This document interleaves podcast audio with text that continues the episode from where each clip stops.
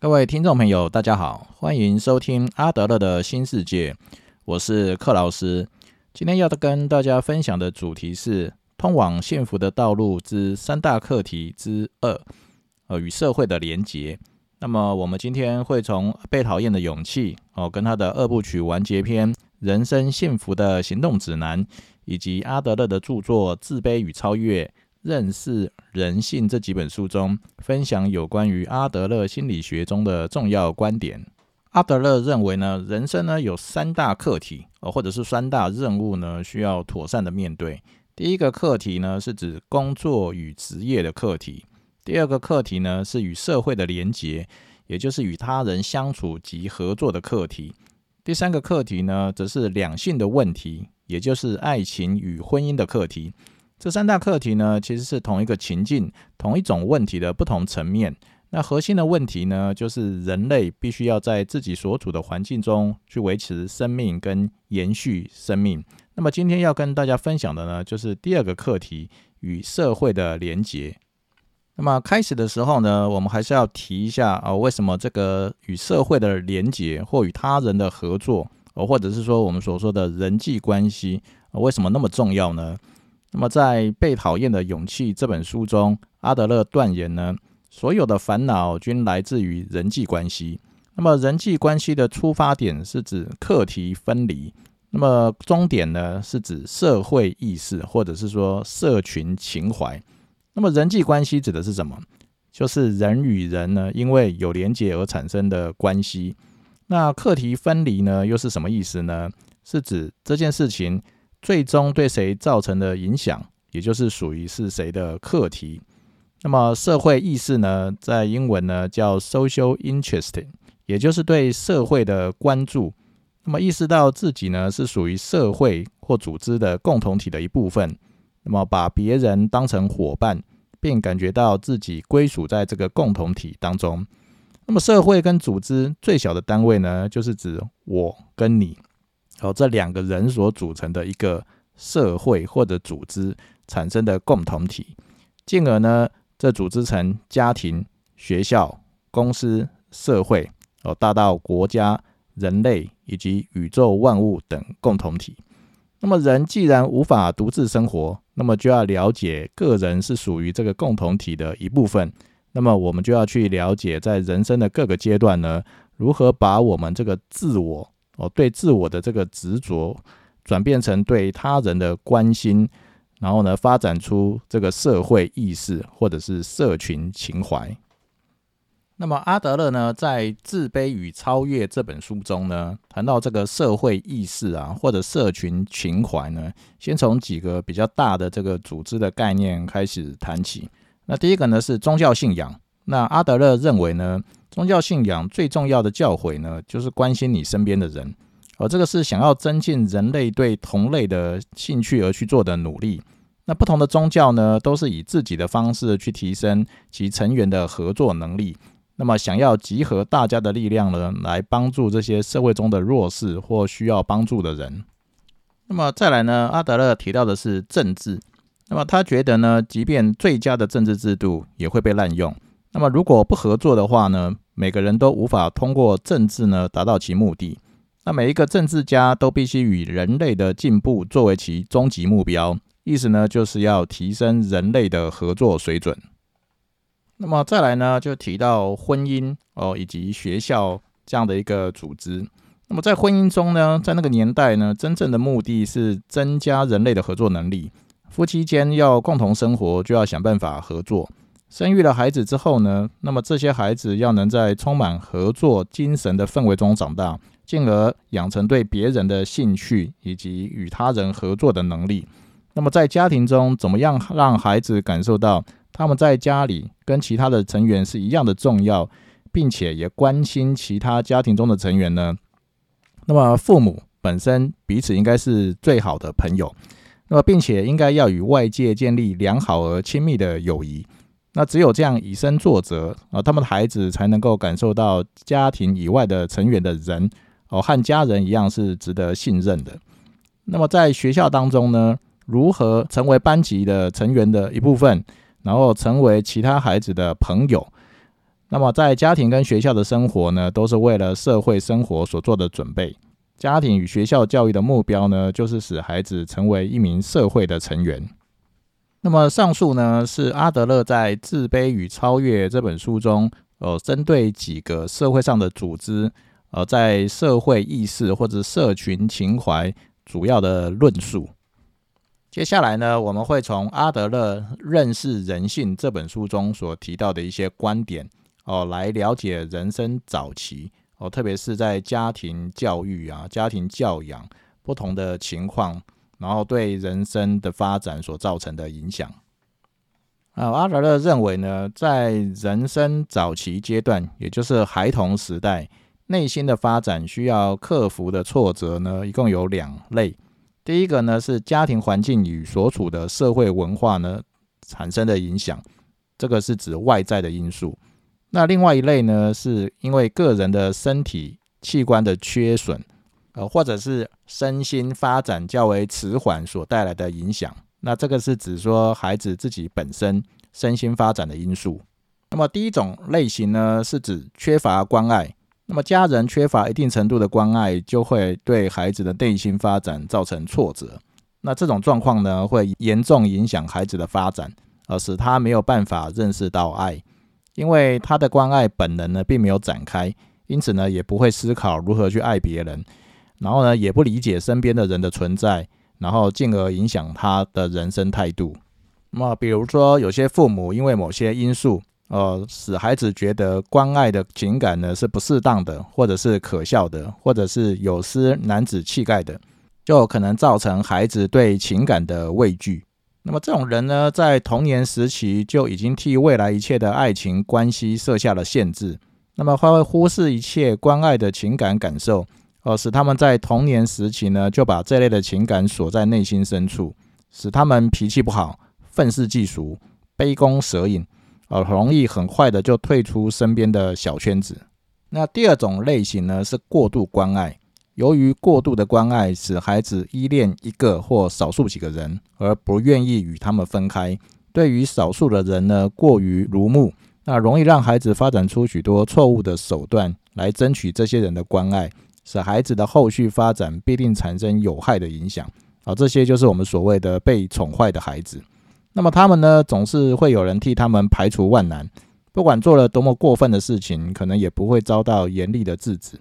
那这种孩子呢，没有机会练习克服自己的挫折，因此对未来人生的准备也显得捉襟见肘。一旦他们从温室踏出去，直接面对充满社会问题的人生，由于再也没有人对他百般呵护。所以几乎是在遭遇挫折。那第三种类型呢，是教养的过程中家教太过严厉。那这类的孩子呢，一直处于压力过大，因为他们老是会觉得自己给人家坏的印象，自己是勉强被容忍的，或者是觉得周遭的环境对他很不友善。那么由于防卫心过强，总是用不信任的眼光来看待这个世界，也会不断的怀疑是否有更大的阻碍跟危险。而没有办法用轻松的态度来面对失败，那么这类的人呢，一般都倾向悲观主义，无法从自己的人生中找到喜悦，从他们错误的生活模式中也找不到解脱，也无法展现出勇气与自信。那么刚刚提到的三点呢，主要是孩童在发展的早期阶段，哦，因为外部因素，哦，特别是家庭的教养所产生的挫折，然后对他的影响。那第二类呢，在人生发展的早期阶段，呃，因为发展的迟缓，或者说器官的缺陷，哦，对孩子的心理产生了一些挫折。这类的孩子在面对原来只为了发展完整的人所创造的世界里，呃，可能会难以适应生存的种种要求。呃，比方说学步比较缓慢，哦，或者是学说话比较慢，啊，由于他的脑部发展呢，需要可能需要更长的时间。呃，跟我们在一般所预期的小孩中有所不同，我就可能因为跟不上其他人而遭遇到种种挫折。那我们要特别留意的是呢，这些时间久了发展迟缓的现象，可或许可以获得弥补，而不留下长期的伤害，但有可能对孩子造成心理上的烙印而难以摆脱，那就可能造成这些孩子长大之后呢，用不信任的眼光来看待周遭事物。那社会中既定的游戏规则也难以好好的遵守，他们更容易孤立自己，并逃避自己的任务。另外，有一些这一类的人呢，对人生的黑暗面的兴趣远大于人生的光明面。他们认为人生的种种要求是挫折，而不是鼓励，以敌对者的姿态，过度疑虑的看待一切的经历，而终身都处于战斗阶段。当然，他们的人际关系就容易出现裂痕，常常只想到自己而不顾虑别人。而由于和真理跟现实渐行渐远。所以呢，也就一再和挫折纠缠不清。由上述阿德勒在《认识人性》这本书中所提到的种种情境，其实不难在我们周遭的人当中找到印证。那这类的人呢，就有可能在人生早期的阶段遇到类似的挫折，而没有被适时的化解。若为人父母者，则可能要留意哦，在家里中有没有上述的这些状况，比方说缺乏关爱、过度关爱。教养过于严厉，呃，或者这些孩子的发展可能稍微缓慢，但是呢，却没有适当的关注以及引导，这些都有可能对他日后的心理发展、与他人相处的能力，或是融入成为社会的一份子产生困难。今日若在家庭中没有办法建立心理发展的基础，则在学校中更难以针对个人来做调整。日后呢，就有可能发展成利己主义的人进入到社会中。阿德勒对于利己主义的人的看法是这样子：他说，我们没有办法认同那些只是关注自身利益的人的人生观。哦，这种观点严重阻碍了个人跟集体的共同进步。那有些人确实在追求着个人的利益和优越感，在他们的眼中，生命只是为了个人的利益而存在，而这样的人呢，无法与他人建立联系。那以下举两个例子来说明这些呃利己主义者哦，虽然可能还没有到利己主义啦，就是只顾虑自己而没有顾虑到整个群体哦所带来的这个影响。那这两个例子呢，是来自于最近所出版的一本书，叫《零规则》哦。这本书中，那这个《零规则》呢，是描述 Netflix 这家线上影音公司的企业文化的一本书。哦，第一个例子是废除差旅费，因为因为我们知道大部分的公司都有一些差旅费的一些规定哦，比方说是属于哪一个层级的人呢，就可以报什么样的差旅费。那出差的时候是坐经济舱、头等舱或商务舱，那住什么样等级的饭店，到大部分都有一些规定。那 Netflix 就觉得这些层层的规定，呃，会扼杀一个追求创新的职场必所必备的一个创意环境。啊，那么因此呢，就想要废除这些差旅费的规定，哦，但是又希望建立一些原则，让人员工呢在报差旅费的时候有学有所依据。那么所以呢，他们就建立了第一条的花费原则，哦，就是花公司的钱就像花自己的钱。那由于每个人花钱的习惯其实不太一样，哦，因此造成了很多问题。那么以下的例子呢，就来自于当时的财务副总。那这位财务副总呢，是在维吉尼亚的农场长大的。那从他们的家走要走一英里才有泥土小径，呃，位置非常的偏僻。那他们家周围呢有两百英亩的树林和空地。那么他和他的狗整天都在树林里，哦，追着这些昆虫啊，抛树枝等等。我从他的描述可以知道，他并不是含着金汤匙出生的人，然后也没有奢侈的习惯。所以听到当时候公司的规定是说，花公司的钱就像花自己的钱。那对他来说，就代表着坐经济舱、住便宜的旅馆，呃，那么他是管财务的人嘛，那这么做在财务上也蛮合理的。那他们的政策推行了一阵子之后呢，有一次在墨西哥有一场主管会议，那他上了飞机之后就往后段的经济舱走去，突然看到 Netflix 内容团队的人全部都坐在头等舱，换上舒适的机上拖鞋，然后翘着脚放松。那么头等舱的座位这么贵，更何况洛杉矶飞到墨西哥只有几个钟头而已。那这位财务副总就过去打招呼，那有几个人看起来就很尴尬。那他们的尴尬重点并不是因为他们坐头等舱而感到尴尬，而是觉得这个财务副总堂堂高阶的主管为什么跑到后面去坐经济舱呢？所以之后 Netflix 对于出差的规定呢，就把它改成。以 Netflix 的最大利益为考量。第二个例子呢，也是同样在《零规则》这本书上所提到的一个研究。那这个研究呢，是澳洲新南威尔斯大学教授威尔菲利普做过的研究。那这个研究呢，最主要在凸显职场中行为的传染力。那么他把大学生四个人分为一组，然后分成多组。那每组呢，在四十五分钟内完成一项经营管理的任务。那么成效最好的一组可以获得一百美元的奖金。哦，不过学生不知道，有些组内其实混入了演员，那分别扮演以下几种角色。第一种角色叫懒鬼，那他不参与讨论，会把脚翘到桌上和传简讯跟人家聊天。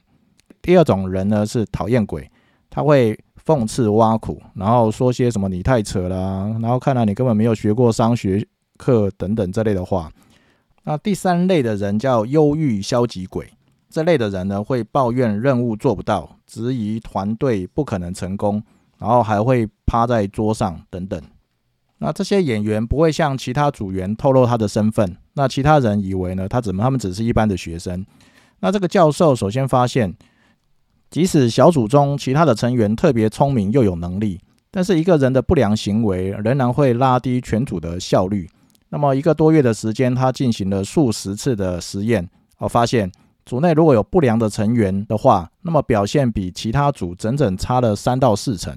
这些发现呢，则颠覆了十几年前的研究。那过去的研究多认为，团体内的个人会屈从团体的价值观和行为准则，但实际上的情况却是，某一个人的行为会快速感染团队中的其他成员，即使团队才相处四十五分钟。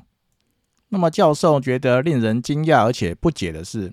团队中的其他的人为什么会开始出现那个人的特质？比方说，消极鬼所在的那一组，一开始所有组员都做得直挺挺的，活力充沛，等不及想要挑战这个可能有难度的任务。但是到后来，每个人姿势都垮了，头都趴在桌上。由此可见，如果有少数不适任的人在一个团队中，那对这个团队会带来多大的负面影响？那么以下呢是自己的一点心得。那每个人、部门或团体都像是以自我为中心的圆形硬币。那如果谈到个人利益的时候呢，很多个人、部门或团体都想把这个硬币的范围无限扩大，然后甚至涵盖到别人的范围。那若要讨论到责任或要做的事情的时候呢，就想把这个硬币尽可能的缩小。那如果团队中有许多的利己主义者，很容易呢就固守自己的硬币范围，就算可以跟别人组合出一个整体。啊，那也有很多的缝隙，而且当很多人只顾自己的时候呢，其他人也会开始有样学样，而造成无法合作，最后当然什么事都做不成。那我们当然可以理解这些缝隙很难用规定规范加以弥补，那只有靠每个人或每个部门都跨出以自我为中心所画出的范围，才能让彼此紧密结合在一起，哦，也才有合作的可能。那最后，我们听一下阿德勒在《自卑与超越》中对于一个人的社会意识所做的总结。他说：“如果一个人能成为每个人的好朋友，通过有意义的工作为全社会做贡献，拥有一个幸福的婚姻，就永远不会觉得低人一等。他们将觉得这个世界是个友善的地方，不管在任何地方都怡然自得，在面对困难的时候也可以得心应手。他们会觉得。”这个世界就是我们的世界，我必须为自我规划有所作为。面对自己的使命，意味着用合作的方式承担起人生三大问题的责任。我们对于人类有所要求，以及我们能给予最高的奖赏，就是他们必须是工作中的优秀伙伴，是所有其他人的朋友，是爱情与婚姻中的体贴伴侣。简而言之。他必须证明自己是人类的良好同伴。以上是今天的分享。若要了解阿德勒心理学的一些观念，呃，或者阿德勒带给我们的启发与教导，建议呢可以读读阿德勒这位知名心理学家的书，如《自卑与超越》、《了解人性》，或是看看《被讨厌的勇气》哦，这个作者岸见一郎及古贺史健老师的著作。那么，相信对我们的人生、工作与家庭将产生莫大的注意。谢谢大家的收听。